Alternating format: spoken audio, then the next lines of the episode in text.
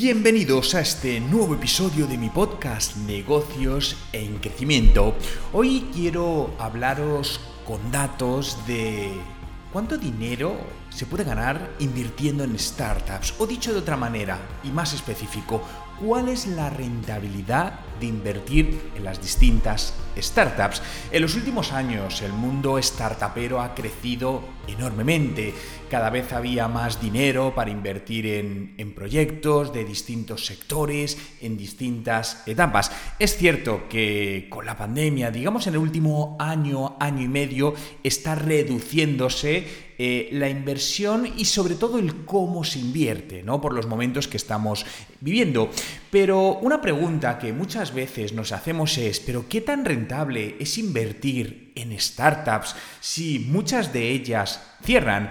Hay distintas estadísticas, pero más o menos hablan que el 90% de las empresas que se montan eh, mueren antes de los 5 años de vida. Por lo tanto, al final, eh, poner un proyecto startupero y, o montar una startup y que realmente se convierta en un negocio exitoso no es tarea fácil. Siempre había escuchado eh, a los inversores decir que más o menos de cada 10 proyectos en los que invertían, 9 perdían el dinero y uno les hacía ganar dinero que lo que hacía era compensar esas 9 pérdidas, ¿no? Básicamente siempre había oído esto.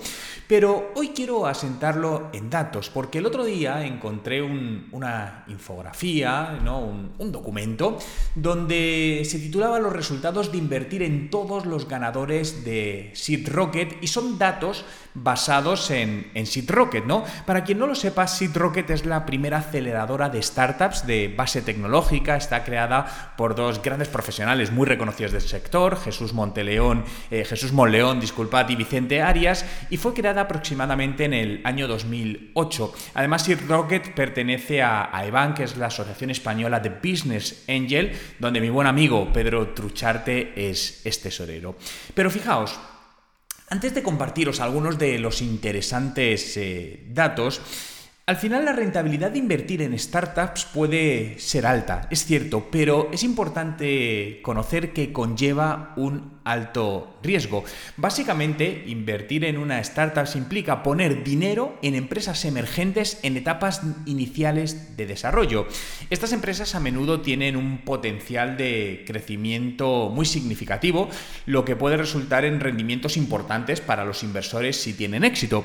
Sin embargo, como digo, es importante tener en cuenta que muchas startups fracasan, lo que significa que los inversores pueden perder el 100% de su dinero. ¿Qué factores influyen en, la rentabilidad de invertir en, startups? Fijaos que lo primero es el potencial de, crecimiento. ¿no? Eh, suelen tener este alto potencial debido a su innovación, a su enfoque en mercados emergentes o en nichos concretos de mercado, donde satisfacen una necesidad normalmente no cubierta o que se puede mejorar. Lo segundo es la diversificación. Para reducir el riesgo, los, inversores a menudo invierten en varias startups en lugar de poner todo el dinero en una sola. Esto al final te permite diversificar tu cartera y aumentar las posibilidades de obtener rendimientos positivos. Bueno, esto no difiere mucho de otro tipo de inversiones, ya puedan ser en inmobiliaria o en bolsa. El tercer punto es el horizonte de inversión a, largo plazo. Invertir en startups normalmente estamos hablando de varios años de inversión, ¿no? Antes de que llegue ese momento donde se haya desarrollado lo suficiente como para que genere ganancias y puedas recuperar lo invertido más los intereses o ser adquirida por otra empresa más grande que la compre y también eh, salgas en positivo.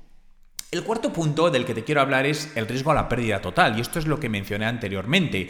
Muchas eh, startups eh, fracasan, por lo tanto los inversores deben estar preparados para esa posibilidad, que puedes perder el dinero por completo. El quinto punto es la experiencia y el conocimiento. Eh, es importante conocer el mercado y la industria en la que opera la startup. Al final te puede ayudar a tomar una decisión más informada a identificar oportunidades de inversión que pueden ser más prometedoras. Entonces aquí siempre, eh, pues es como se dice, ¿no? No montes un negocio en algo que no conoces, pues yo creo que esto también lo podemos aplicar. No inviertas en cosas que desconoces.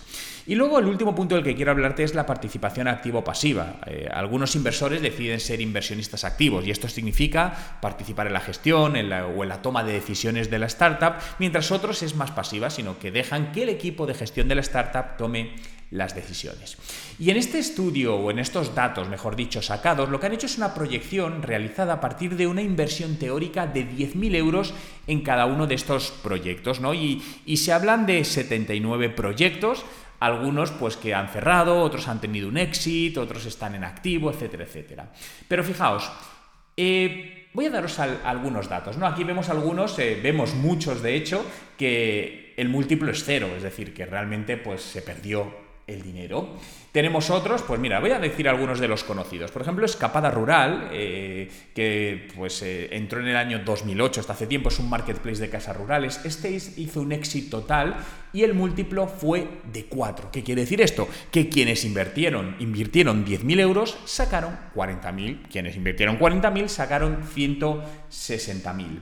Una de esta no es, no es la más bruta, ¿eh? pero esta es muy bruta. Captio eh, es un SaaS para gastos de empresa, hizo un exit con un múltiplo de 25. Quiere decir que por cada 10.000 euros invertidos generaron 250.000. Esto es una auténtica barbaridad, es decir, estas, estos múltiplos son excelentes. De hecho, es difícil sacar estos múltiplos en otras inversiones. Es decir, es raro invirtiendo en bolsa o en inmuebles tener estas rentabilidades tan brutas en este margen de tiempo. Pero recordad que más rentabilidad significa mayor riesgo. Es decir, aquí, si tú inviertes en el negocio inmobiliario, te compras una vivienda para alquilar, pues a lo mejor anualmente tienes una rentabilidad, no sé, del 6, el 8, el 10%, en el mejor de los casos. Claro, pero tienes un inmueble que realmente es muy difícil que llegue a depreciarse y que pierdas todo el dinero porque tiene un valor. Claro, aquí en las startups sí es cierto, puedes multiplicar por mucho, pero como decíamos anteriormente, puedes perderlo absolutamente todo. Mira, otras de las grandes conocidas, Habitísimo, ¿no? Un marketplace de obras y reformas eh, tuvo un múltiplo de 70. Fijaos qué barbaridad. Por cada 10.000 euros, o quien invirtió 10.000 euros, generó 700.000 euros. Tenemos, por ejemplo, vamos a ver otra, mira, la, que es más bestia de todas. Deport Village. Este ha sido un auténtico éxito, es un e-commerce de deporte. Hizo un éxito y el múltiplo fue del 103. Es decir, si, si hubieses invertido 10.000 euros, habrías retornado 1.030.000 euros. Obviamente esto es una excepción, como os estoy diciendo. Ojalá fuese así porque todo el mundo invertiría, ¿no? Esto es una excepción. Tenemos también, vamos a ver algunos otros así, Palvin, que era una plataforma para generar e-commerce. Este fue un 2,5. Bueno, pues no está mal. Eh, eh, tenemos Holded, una de las grandes conocidas, que eh, fue en el 2016 y se vendió hace poco, hizo un éxito total. Esto es un software de gestión para empresas que seguro que conoces. Este fue un por 70. con 10.000 euros hubieses generado 700.000.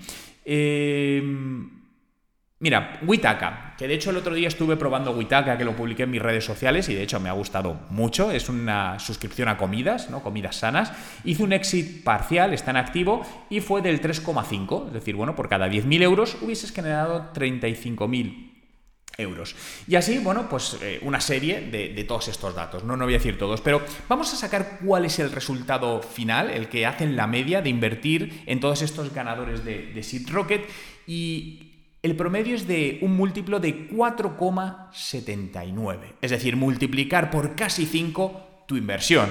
Que es brutal, ¿eh? Vamos a ver, aunque me digas en 5 años o incluso en 10 años, esta rentabilidad es muy, muy alta. Pero sí es cierto que, mm, pues recuerda todos los riesgos que tiene. En resumen, la rentabilidad de invertir en startups puede ser alta, muy, muy alta, pero eso va asociado a un riesgo muy importante.